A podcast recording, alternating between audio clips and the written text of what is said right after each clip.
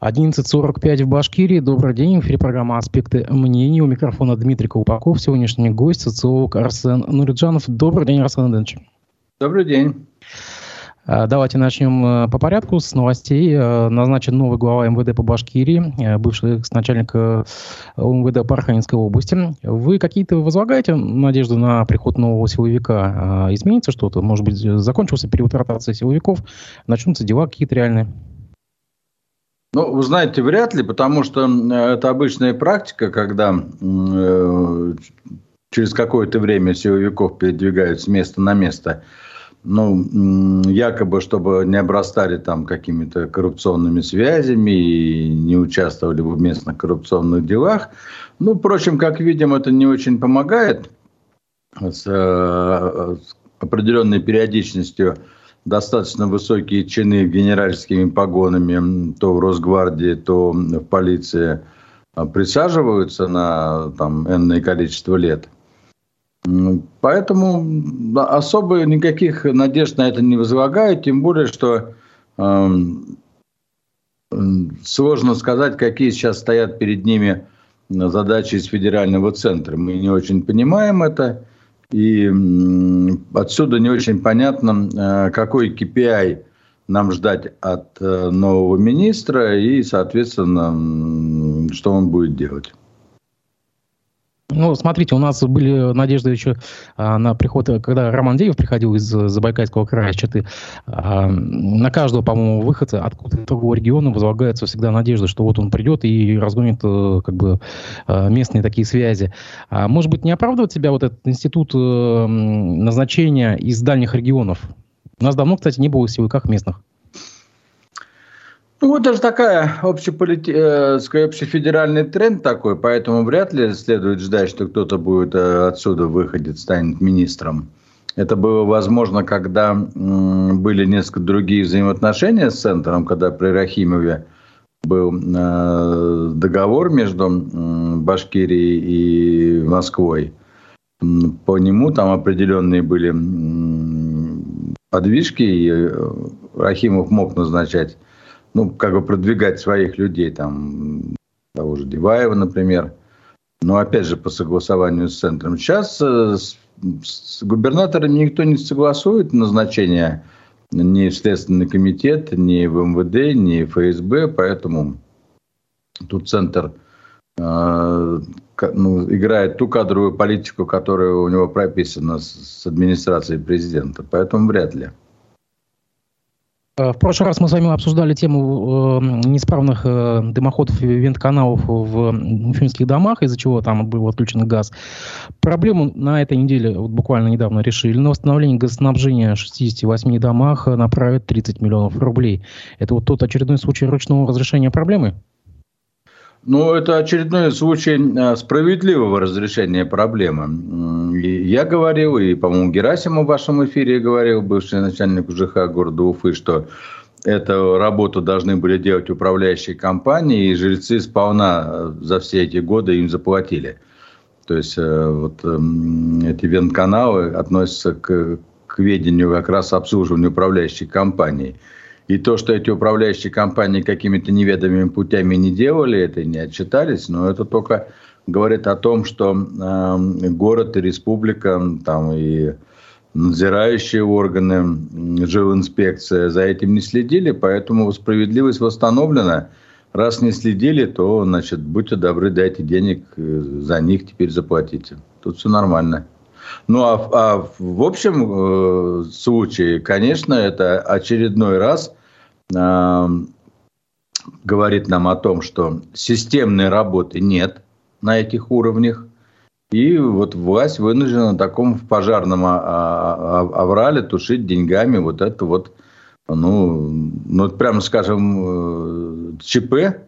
ЧП достаточно большое, крупное, оно замалчивается, о нем мало говорят в средствах массовой информации официальных. Но на самом деле это, конечно, ЧП. Люди несколько месяцев сидят без газа, без воды, это же безобразие. Обращать на себя внимание то, что не указывается источник, а откуда эти 30 миллионов э, будут браться. Ясно, что если где-то что-то прибывает, а откуда это убывает. Ну, соответственно, из чего-то изымут эти 30 миллионов, где-то что-то не получат, не доремонтируют. Вот, э, как бы не, не указывают чиновники, откуда берут деньги. Ну, вы знаете, в общем-то, в принципе, и в республике, и в городе есть эм, фонды, на этот случай такие специальные, потому что всякие непредвиденные случаи могут быть, и если в них не будет денег, тогда что же мы ни одно ЧП, ни одну аварию не сможем ликвидировать. Но там определенные деньги есть, и возможности использовать эти деньги тоже есть. Слава богу, что нашли эту возможность, пошли по этому пути, и этих несчастных людей наконец-то ну, ждет возвращение в цивилизацию. Не будем далеко уходить от ЖКХ. Прошли снегопады, очень мощные достаточно. Если в прошлый раз вы говорили, что не можете дать оценку первому году Ратмира Мавлиева, то, наверное, теперь вы можете это сделать. Да, к сожалению, к сожалению, э, тут оценка, скорее всего, будет такая, знаете, не совсем удовлетворительная, потому что последние вот события показали, что действительно э, город очень плохо э, очищается и пройти по городу, хотя снегопады были не такие уж прямо и мощные, как бывали в прошлые годы, и достаточно редко они в этом году были, но пройти по городу стало проблематично. Я попал э, ну, в ситуацию пешехода и по центральным улицам, там по Свердову, по Карла Маркса, по Пушкина путешествовал. Ну и скажу вам, что да, это то еще приключение пройти, например, там по той стороне, где стоит э, авиационный уни университет, э, от него до Пушкина, это, прямо скажем, надо, наверное, уже быть каким-то скалолазом, там, не знаю, Город безобразно почищен. И, ну, вы знаете, э, я посмотрел ситуацию, как она развивалась и как она сейчас развивается и в управленческом плане. Мавлиев пытается какие-то, ну, как бы проводить совещания, где он там пытается надавить якобы на виновных. Но тут виновные не, не только они, тут виновный он сам, тут виновна сама мэрия. Э, видимо, системной работы нет, системного подхода нет. Я думаю, что малейшая какая-нибудь внешняя проверка достаточно быстро выявит, что внутри там хаос, разброд и шатание. И там, конечно, слаженной работой и не пахнет. Ну, а этому есть, конечно, и объективные причины. Это и низкие зарплаты дворников, и понятно, что с техникой проблема, но тем не менее это как раз и заключается в этом работа мэрии, чтобы найти возможность, найти а, технические и человеческие и организационные и стратегически правильные схемы э, расчистки города и уборки его, приведения его ну, в соответствующий вид. Ну, ряд спикеров уже у вас выступал в программах, и с Азаматом Галиным я, кстати, совершенно согласен, когда он говорит, что мы, конечно, смотрим на мэра как на дворника, а в принципе он должен заниматься более глобальными вещами. Но чтобы заниматься более глобальными вещами по развитию города, надо сначала быть прежде всего дворником. Вот это пока не получается. Ну вот смотрите, вы говорите об организационных схемах, да, ну вот э, на прошлом оперативном совещании Мавлиев же устроил разнос э, чиновничьему аппарату, он даже сказал там, что управленцы муниципальные в случае чего брали лопаты, ну это после скандала со скорой помощью, который застрял во дворе, э, что брали лопаты и сами как бы шли чистить снежок, но тот же Герасимов говорит, что ну, если зам главы района убирает снег, то надо ему зарплату платить как дворнику.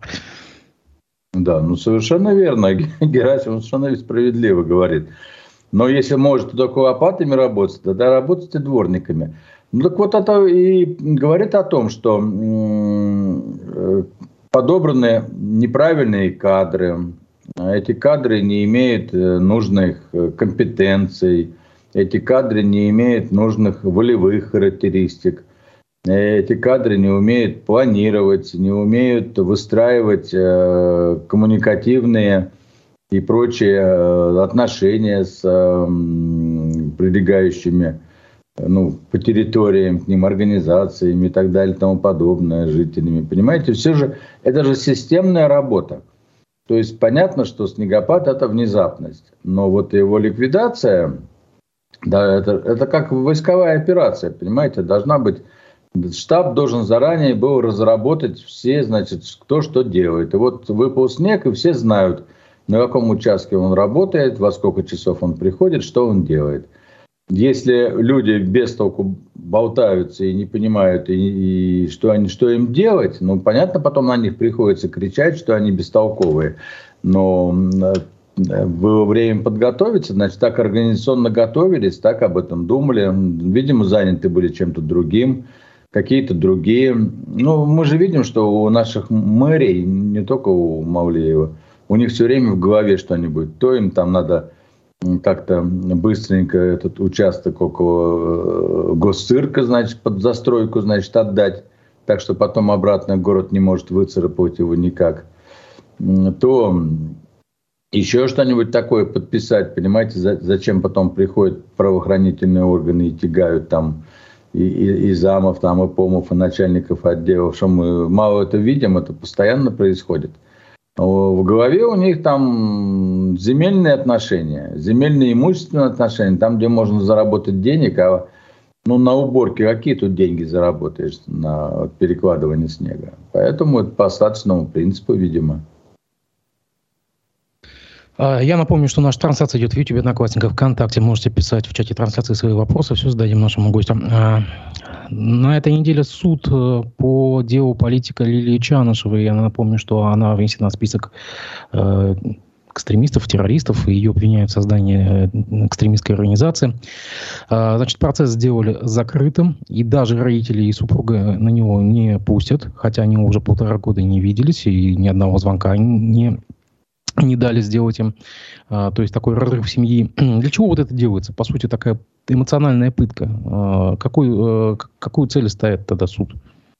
Так вот, вы ответили как раз. И, и в этом и смысл э, дожимать любыми путями, дожать психологически, надломить человека, сломать, может быть, э, выдавить какие-то признания. Ну, вот такая работа следователей.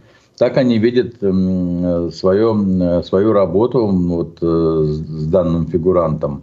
Хотя вот, мы только что в аспектах видели интервью адвокатом Чанышевой Макаренко, который сказал, что в принципе ей меняют обычную, ну, обычную оппозиционную деятельность, там, типовую. То есть там но он считает, что там нет тех э, страшных статей, которые ей вменяют.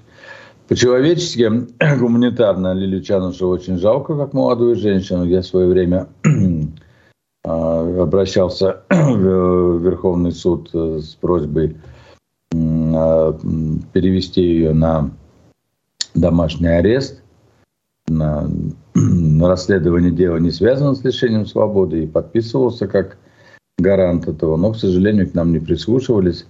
Вот уже больше года фактически она находится в, в СИЗО. А, какого-то движения по делу пока мы еще не наблюдаем. И очень печально, конечно, что процесс закрытый, объявлен закрытым процессом. Мы, мы фактически не узнаем, какие именно доказательства и обвинения предъявляют э, правоохранительные органы к ней. Это было бы очень интересно бы посмотреть, а, действительно ли там есть то, что ей предъявляют, или это вот какие-то надуманные вещи, которые ну, кому-то показались такими. А как думаете, много ли народу, вот если был бы процесс открытый, много народу пришло бы на процесс? Э, ну, по крайней мере, э, пришли бы э, родственники, пришли бы журналисты, которые независимые журналисты пришли, да и просто пришли бы люди, которые с ней на различных этапах жизни работали, чтобы поддержать. Я в этом уверен. Сегодня пятница, и по традиции мы ждем, когда под вечер Минюст выкатит очередной список иностранных агентов. И сегодня же, по совпадению, певица э, Земфира выпустила новый клип – это э, первый трек певицы с октября 22 года. Я напомню, что Земфира признана также иностранным агентом буквально недавно. Э, и считается, что клип такой как раз высмеивающий вот, вот этот статус иностранного агента. Там он тем более плашку эту поместил даже, э, что никогда не делала. А в прошлый раз мы с вами в эфире, когда были, мы с вами обсуждали новый клип Шевчука тоже, нашего земляка. Будущего иностранного агента, видимо. По всей видимости, ну, не, дай бог, конечно. А, вот смотрите, а, творческая как бы элита не молчит. То есть э, какое-то внутреннее сопротивление продолжается. А к чему это может привести? Пошатнет ли это базу там сторонников, там, не знаю, э, власти там и СВО, или, или это все бесполезно? Или это просто как бы труды в песок? Ну, ничего бесполезного не бывает. Это очень хорошо, что внутри творческой элиты э, есть понимание несправедливости происходящего. И тем более, что в принципе, творческие люди вообще должны выступать за мир во всем мире и против любых э, военных действий с какой бы то ни было стороны, потому что это трагедия, это льется кровь, это разрушаются дома, это погибают молодые люди, и в принципе так не должно быть. Но и на каком-то этапе, конечно, это все сыграет свою роль. Э, сейчас такая страна у нас в оцепенении, понимаете, все сидят, смотрят, что будет дальше. Ну, я думаю, что в ближайшее время мы увидим, что будет дальше. Вот, и оцепенение так или иначе спадет, и начнутся социальные явления различного уровня, социальная жизнь снова забурлит, и мы еще увидим много интересного. Опять же, от иностранных агентов не будем уходить далеко. А, на этой неделе э, Кодекс Республики о выборах дополнен положением об агитационных материалах. Если в агитационных материалах используются высказывания лиц, включенных в реестр иноагентов, то предупреждение должно занимать минимум 15% печатной площади. А если это аудиоматериал, должно быть э, ясно различимо на слух. В пояснительной записке говорится, что закон направлен на снижение иностранного влияния на общественно-политические процессы внутри страны. Вы хоть раз в жизни видели где-нибудь в политическом политической рекламе высказывания иностранных агентов? Или э, э, вообще не понимаю, для чего это? Объясните, для чего наш Курутай так старается? А, ну, понимаете, например, сказать э, так, гипотетически, да, в газете «Искра» публикуется, ну, скажем, 17-й год, подготовка к выборам, значит, э, учредительного собрания идет. И вот, например, значит, там Владимир Ильич Ульянов, который Ленин, публикует там, например, э, какую-то статью, которая, ну, которая вот за, там, призывает к участию в выборах и голосования, там, условно говоря, за тех или иных большевиков, да. Вот если бы это было бы в царское время, когда, помните, при временном правительстве Ульянов был объявлен германским шпионом, ну, его уже самым таким явным иностранным агентом, да, вот тогда бы, например, должны были бы, он бы должен был писать э, в, в плашке в газете «Искра», что я, Ульянов, являюсь, значит, вот э, по решению Временного правительства агентом гер, германской разведки, и, соответственно, значит, вот прислушивайтесь. Поэтому, ну, наверное, в этом какой-то смысл есть. Я даже считаю, что очень гуманно поступил наш Курултай. То есть, если бы я, конечно, предлагал бы такой законопроект, то я бы предложил бы 90% рекламных материалов э, использовать под объяснение, кто такой иностранный агент, почему он является, чем он может нам навредить, почему мы не должны. То есть какой-то заготовил бы от имени Крутая готовый текст, который бы обязал туда вставлять. Ну, 10% так и быть. Из них 5 на фотографию, 5 на текст, ладно, ну, разрешил бы. Поэтому я считаю, что это очень гуманное решение. Но это, конечно, сарказм. Все это маразм крепчав называется. Маразм крепчает. К сожалению, а, аналогичные вещи мы проходили в истории, и из истории известно, что э, эти скрепы не, не способны удержать э, социальные явления, если они будут развиваться в негативные для власти э, формы. То есть ничего, никакие ни законы, ни иностранные агенты, ничего это не сыграет, потому что в данном случае э, это все попирает понятие здравого смысла и понятие справедливости. Ну вот действительно, это как бы удивительно на фоне событий, которые происходят последние четыре дня в Тбилиси, где грузинский парламент э, был атакован э, недовольными митингующими, где пытались принять аналогичный российскому закону об иностранных агентах. И посмотрите, что сейчас на улицах Тбилиси происходит. Но почему как бы там, там сопротивляются, а у нас даже, вот, даже уже нет, нет никаких сил на сопротивление вот этим э, странным нововведениям законодательным? Ну, этому есть два объяснения. Во-первых, там более свободный народ и менее задавлен полицейскими репрессиями.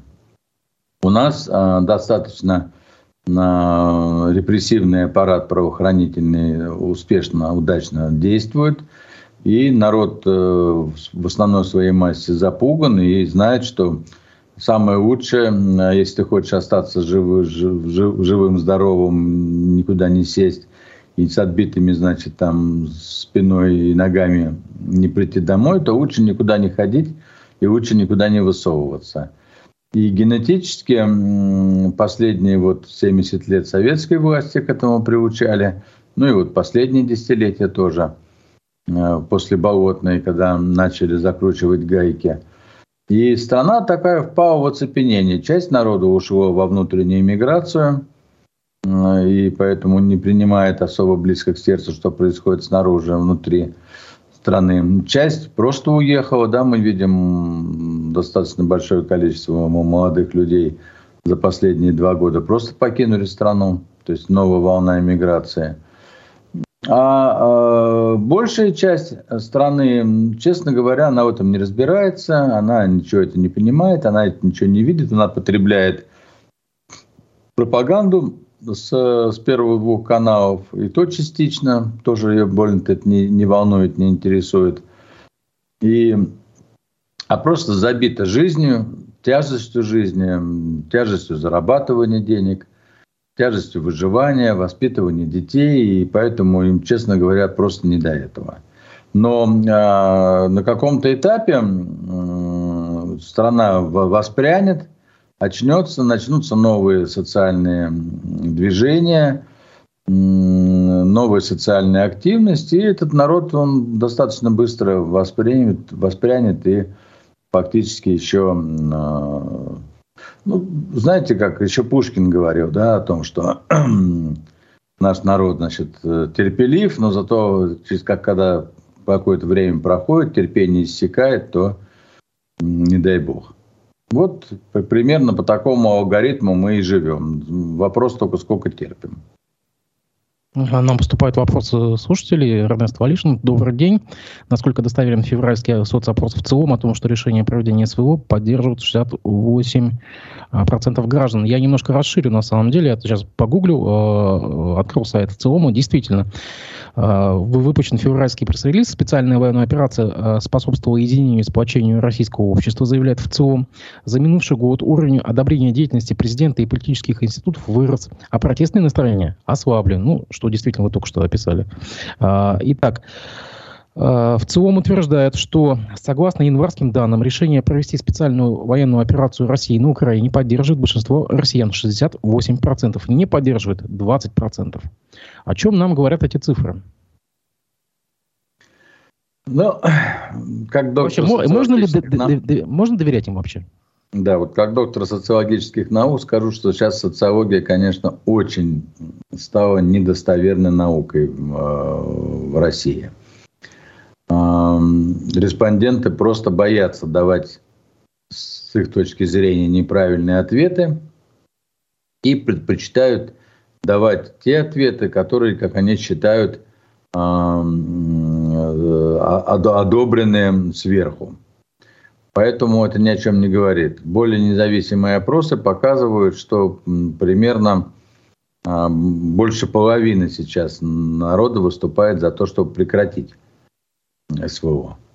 То есть, э, чтобы дело закончилось миром. Там, понимаете, ведь вопросы можно по-разному. Одно дело поддерживаешь, другое дело а, следующий вопрос. А вы за то, чтобы прекратить военные действия? Вот этот вопрос важный очень.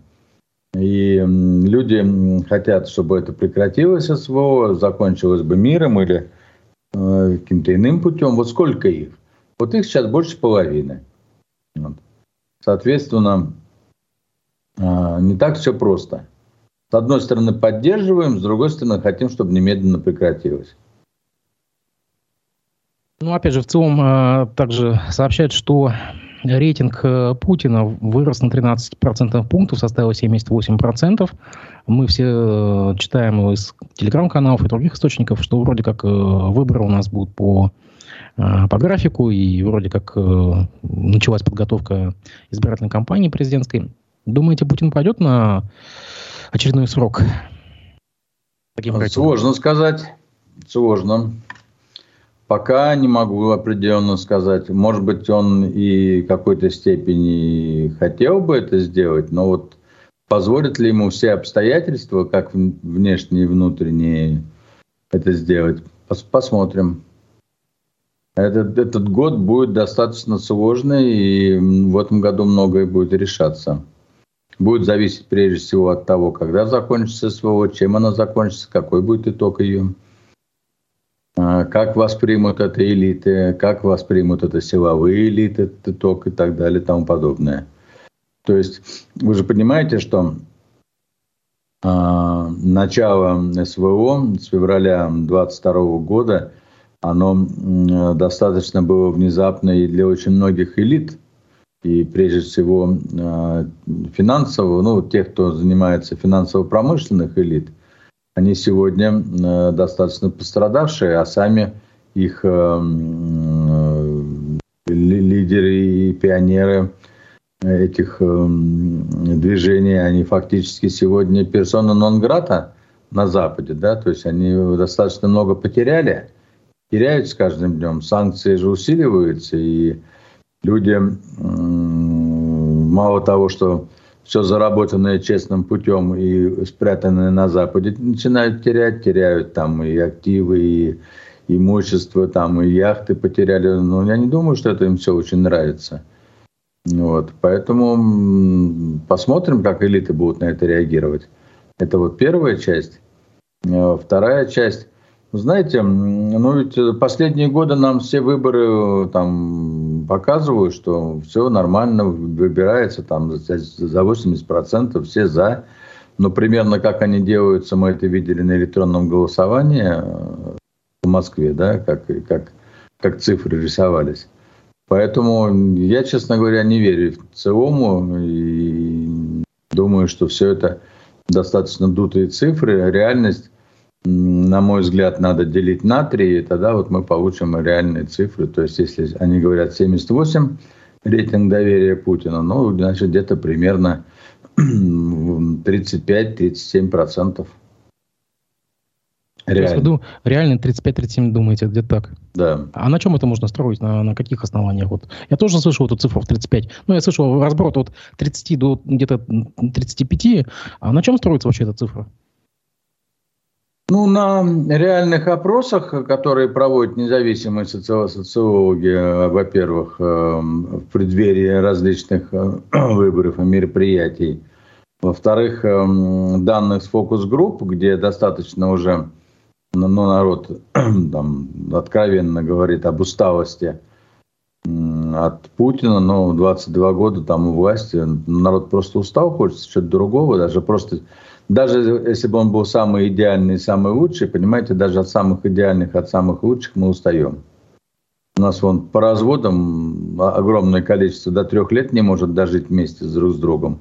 А тут 22 года вместе. Ну, подумайте, как надоело до предела уже. Ну, вы же знаете, нет Путина, нет России. Ну, это так уже. Вы э, предугадали э, мою следующую Для тему? некоторых, конечно, да, для некоторых, потому что вот возвращаясь к той теме, по которой мы говорили про будет ли что-то меняться от ротации правоохранительных органов.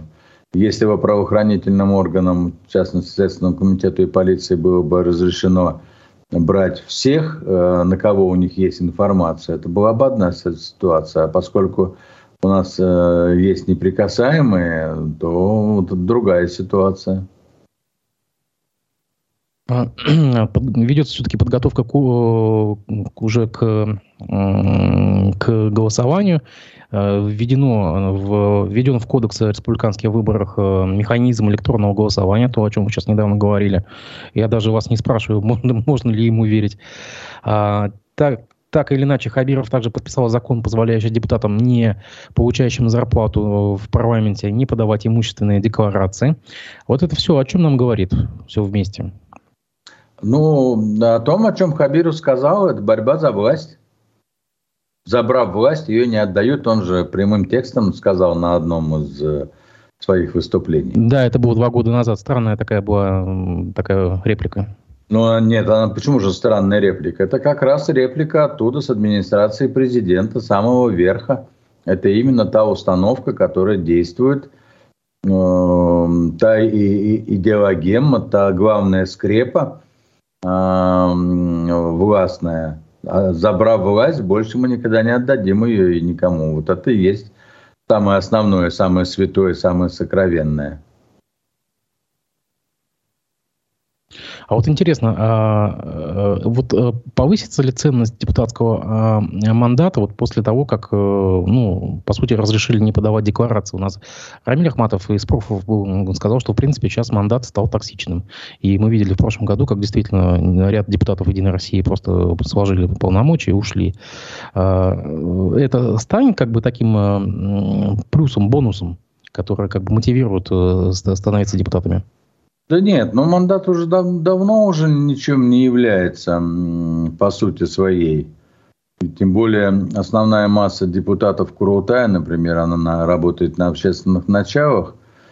Если, скажем, в 90-х годах э, депутат мог ездить пьяным и размахивать корочкой, его никто не останавливал, то сейчас, если он выпьет три рюмки, его задержат, он махнет корочкой – это гарантированно будет скандал на всю республику. И он вылетит из, из Единой России, из депутатов и со всеми вытекающими подробностями. То есть, в принципе, достаточно сейчас власть пытается все-таки следить за тем, чтобы депутаты как-то, ну, руссо туриста облика морали, да, скажем так, депутаты облика морали соблюдали. Поэтому вседозволенность такую, которую давал этот мандат раньше, он сейчас не дает. А, привилегии депутатов зайти без очереди, значит, в те или иные кабинеты, ну, как правило, сейчас люди, которые становятся депутатами, они и так заходят в нужные им кабинеты, там их знают, и они их знают, и дополнительно не нужно решать вопросы населения с помощью депутатского мандата тоже бессмысленно, потому что ничего фактически депутат особо сделать не может без исполнительной власти, а исполнительная власть, извините, плюет на этого депутата большой колокольни, потому что он никто для нее есть, никто и звать никак, и ничего и сделать не может. И фактически а, представительные органы власти сегодня такой исполняют образ декоративной ширмы потемкинских деревней, якобы существующей в России демократии. На самом деле это фуфло полное. Ну, как и, как и многое у нас, это, это обман. Как и обман свободных выборов, как и обман в ЦИОМ о поддержке Путина и СВО. Все это вот так или иначе атмосфера, в которой мы живем обычно. Немножко об атмосфере. Жители Башкирии стали на 4,5% пить больше водки, коньяка и крепкой ликеро-водочной продукции а, по 7,4 литра на каждого человека. Такие данные приводит э, консалтинговая фирма «Финэкспертиза». Покупка вина сократилась на 6,5% по сравнению с 2021 годом и составила 3,8 литра на человека. А вот люди пытаются крепким алкоголем отгородиться от происходящего, получается так? Конечно, снятие стрессов, да, это сейчас важно. Снятие стресса, рюмочку перед ужином, другую, ну, это святое сейчас. Ну, понимаете, ведь э, накатывают-то не по-детски, а э, кто-то проводил своих детей и родственников в зону СВО, а кто-то и вообще получил оттуда, значит, э, печальную весть. И, соответственно, количество э, поминок увеличивается, да, и так далее, там подобное. На поминках не принято пить вино, там пьют, пьют что покрепче. Ну, отсюда вот рост. Смотрите, ведь чиновники всех уровней через свои телеграм-каналы как бы пытаются прокачать позитивную повестку. Он Мавлиев вчера всех на лыжню звал, там еще что-то еще. А пытаются нам все-таки создать какую-то позитивную повестку вокруг нас. Получается или нет?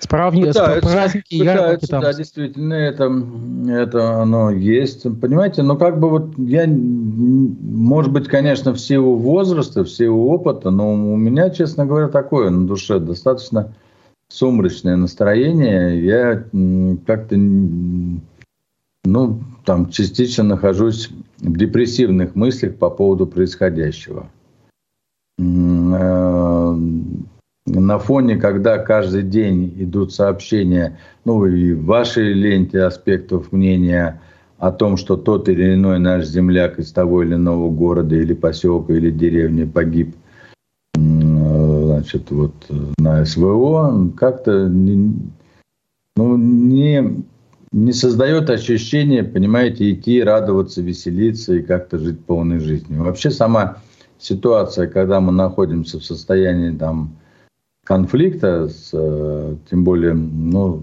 с такой страной, как наши пропагандисты всегда говорили, с братской страной, да, фактически это все равно, что э, драка в семье между двумя братьями, да, вот два брата дерутся, а что же, значит, там сестры, другие братья, мать, отец должны что тут радоваться, в ладоши бить, на лыжах скакать? Ну, как-то странно все это.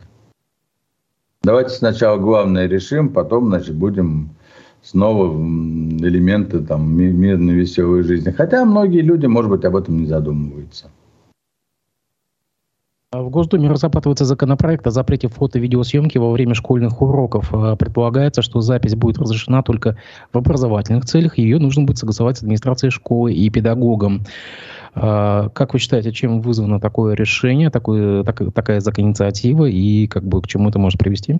Ну, это очень правильная инициатива, потому что невозможно смотреть, сколько видео, как учителя избивают учеников, и как ученики избивают друг друга. А так, тишь да гладь, да божди благодать.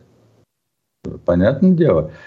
Смотрите, это опять сарказм был, у нас власть делает все, чтобы залокировать действительность. Вот все неприглядные стороны нашей жизни она пытается сделать так, чтобы мы их как бы не видели. И ограничить нас от этого знания.